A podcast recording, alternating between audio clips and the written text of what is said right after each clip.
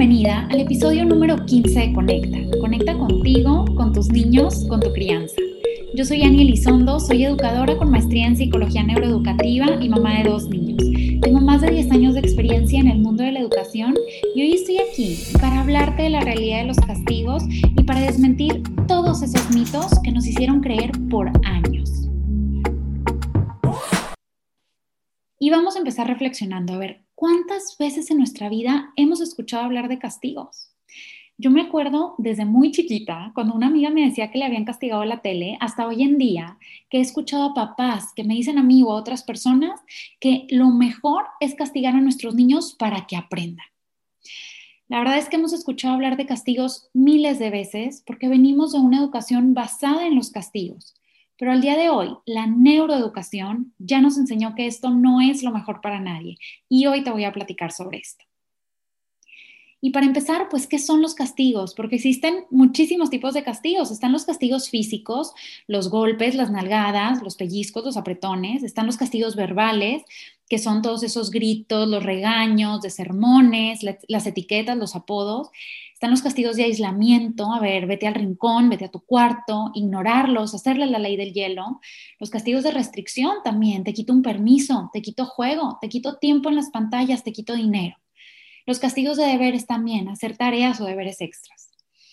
Y pues hoy en el 2021 todavía hay personas que educan a sus hijos con castigos y con golpes y lo hacen defendiendo y pensando que esta es la única manera en la que los niños pueden aprender. Nosotros ya hemos platicado anteriormente que nuestro cerebro tiene neuronas interconectadas por estos caminos neuronales y entre más hacemos y entre más vemos algo, pues más fuerte y más automatizado se hace este camino, se normaliza esa actitud o ese comportamiento que hacemos o que vemos. Y pues por tantos años hemos visto cómo los castigos se siguen usando y usando para educar a los niños. Por eso lo hemos normalizado, pero eso no significa que debería de ser así. Eso no significa que los castigos son el camino más asertivo o más eficiente para educar a nuestros niños. La escuela hace años dejó de dar reglazos, de poner orejas de burro, de creer que las letras con sangre entran. Y de verdad que yo me pregunto, ¿cuántos años más nos vamos a tardar para entender esto en nuestras casas? Nosotros somos el lugar seguro de nuestros niños, somos su hogar, somos su definición de amor. Y nosotros no podemos, no queremos vincular el amor con la violencia. Nosotros no queremos normalizar este camino neuronal, no queremos hacerles creer que en las relaciones de amor puede existir violencia también, porque los castigos son violencia.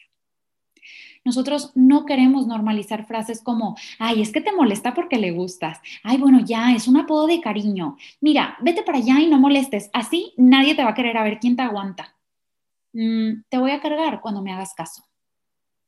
Cuando nosotros decimos estas palabras, les estamos diciendo que la violencia y el amor sí pueden ir de la mano. Y de verdad nos damos cuenta de las implicaciones que esto puede tener en temas de abuso sexual. El chantaje, el amor condicionado es algo gravísimo. Nosotros queremos separar por completo el amor de la violencia, que cuando una persona los agreda sea tan raro para ellos que no lo permitan. Y eso empieza desde casa, eso empieza desde nosotros. Por eso hoy quiero que desmintamos por completo cinco mitos de los castigos. Mito número uno. Lo castigo porque no se comporta a la altura de lo que yo espero. Esto es falso. ¿Quién determinó qué es lo que se espera de ese comportamiento? ¿Cuántas veces eso que está haciendo empata con su etapa de desarrollo?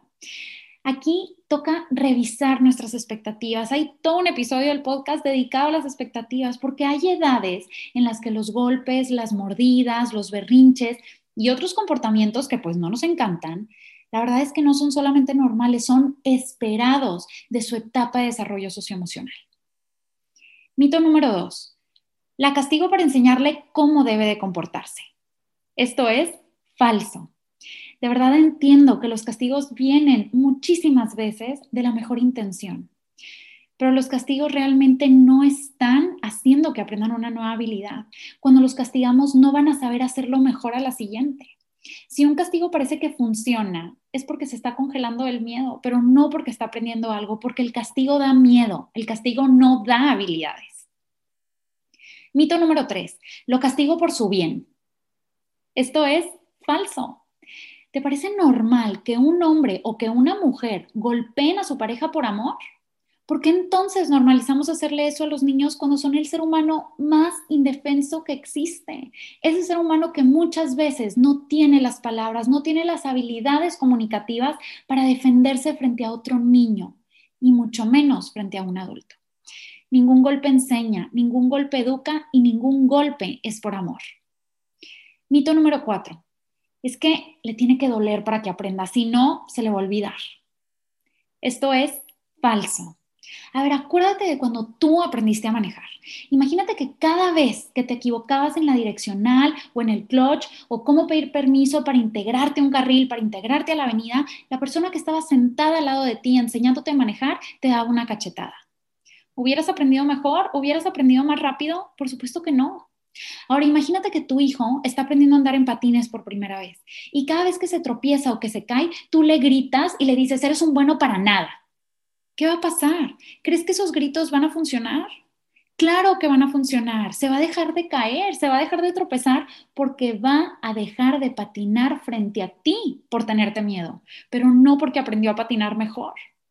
Y esto aplica exactamente igual para cualquier tipo de aprendizaje. Así como les enseñamos a nuestros niños a andar en patines, así como les vamos a enseñar en un futuro a manejar, así como nosotros queremos que aprendan a leer y escribir, así también les queremos enseñar las habilidades socioemocionales con la misma paciencia, con la misma prueba y error, con la misma perseverancia, con ese intento de hacerlo una y otra vez, con este acompañamiento y con esta presencia de nosotros. Porque los niños no nacen sabiendo cómo pedir las cosas por favor, no nacen esperando su turno, no saben aprendiendo a regular sus emociones, es algo que se aprende, es algo que nosotros también les podemos enseñar.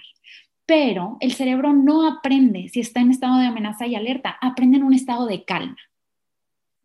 Mito número 5. Mira, es que la verdad educar sin golpes es educar débil, es ser permisivo, te encanta dejar que los niños hagan lo que quieran y tú como papá, mira, bien sumiso, te pasan por encima. Esto es falso. En una crianza respetuosa hay límites, hay consecuencias, hay estructura, porque sabemos que los límites que nosotros les damos les enseñan a ellos también a saber cómo ponerle límites a los demás. La estructura que nosotros les damos hace que su vida sea predecible, que sea segura, que sea estable para ellos. Y esto, por supuesto, que impulsa su corteza prefrontal, que es esa parte del cerebro encargada de tomar decisiones, de razonar, de resolver problemas, de pensar con lógica. Porque claro que todo esto pues, tiene una explicación fundamental en las neurociencias y en la neurobiología interpersonal. El cerebro, les platicaba hace un ratito, que no aprende si está en estado de amenaza y alerta, aprende en un estado de calma. Y esto tiene todo que ver con el modelo del cerebro triuno de Paul MacLean, que también ya les he platicado anteriormente. Este modelo del cerebro, donde nosotros podemos dividirlo en tres estructuras principales, en el cerebro reptiliano, el límbico y la corteza prefrontal. El cerebro reptiliano es esa parte más baja de nuestro cerebro. Cuando se activa ese cerebro reptiliano, se apaga la corteza prefrontal. Los castigos, ¿qué estructura cerebral activan? Activan el cerebro reptiliano y apagan la corteza prefrontal. Esto hace que nuestros niños se paralicen, tal cual como tú te paralizarías si te sacan una pistola enfrente. Eso no es aprender, eso es congelarte de miedo. Si nosotros queremos que nuestros niños aprendan, que lo hagan mejor la siguiente vez, que mejoren su comportamiento, entonces nos toca enseñar, no castigar.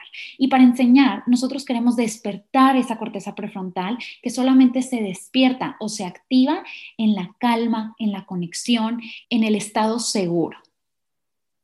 Y ahora, aquí hay otro punto importante, porque frente a los castigos hay estrés y se secreta la hormona de cortisol. Y esta hormona de cortisol en grandes cantidades hace que sucedan dos cosas. Número uno, genera más conexiones neuronales con la amígdala, ese centro de alerta de nuestro cerebro. Ese centro que nos dice, esto es peligroso, lucha.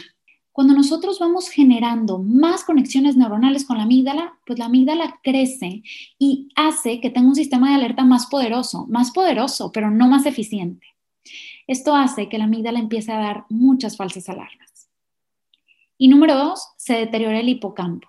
El hipocampo es esta estructura cerebral encargada del aprendizaje, de la memoria, de la creación de nuevas neuronas, de inhibir la hormona del cortisol.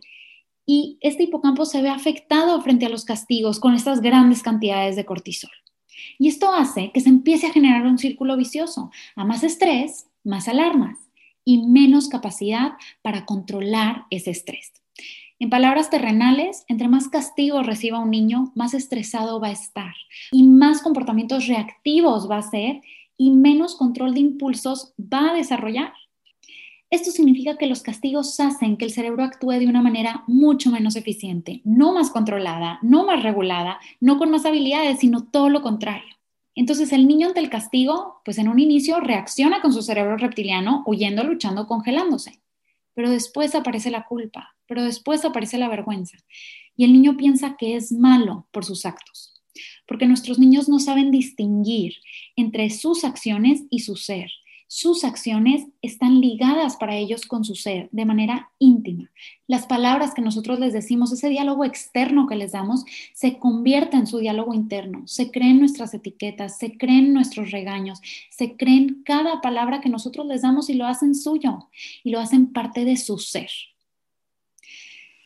Entonces, los castigos definitivamente le enseñan algo al niño pero le enseñan algo que nosotros no queremos que aprenda. Le enseñan algo que los hiere, no algo que les da habilidades. Los castigos físicos les dicen, a veces te digo que te amo y a veces te golpeo. Les enseñan que el amor y la violencia van de la mano y cuando las emociones nos desbordan es válido lastimar porque amamos. Nosotros no queremos enseñarles eso. Los castigos verbales les enseñan a escuchar sermones con etiquetas negativas, como eres un malo, eres incapaz, eres un burro sin entender ni saber qué hacer con todas esas palabras. Y nosotros no queremos enseñarles eso. Los castigos de aislamiento, de mandarlos al rincón, de ignorarlos, les están diciendo que solamente estoy disponible para ayudarte cuando eres perfecto, cuando tus emociones no te invaden y te sabes regular por ti solo. Les dicen, mi presencia y amor son condicionales y no estoy disponible para ti en tus malos ratos, solo en los buenos.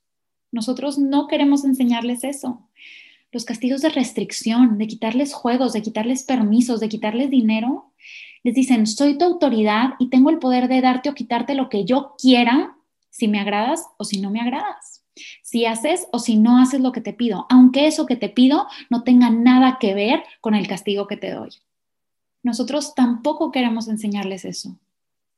Los castigos a corto plazo hacen que sus malos comportamientos continúen porque nadie les está enseñando habilidades para regularse ni herramientas para poder hacerlo diferente la siguiente vez. Y los castigos a largo plazo hacen que presenten después ansiedad, baja autoestima, más agresión y falta de confianza en otros. Nosotros no queremos enseñarles eso. Entonces, ¿qué sí les queremos enseñar?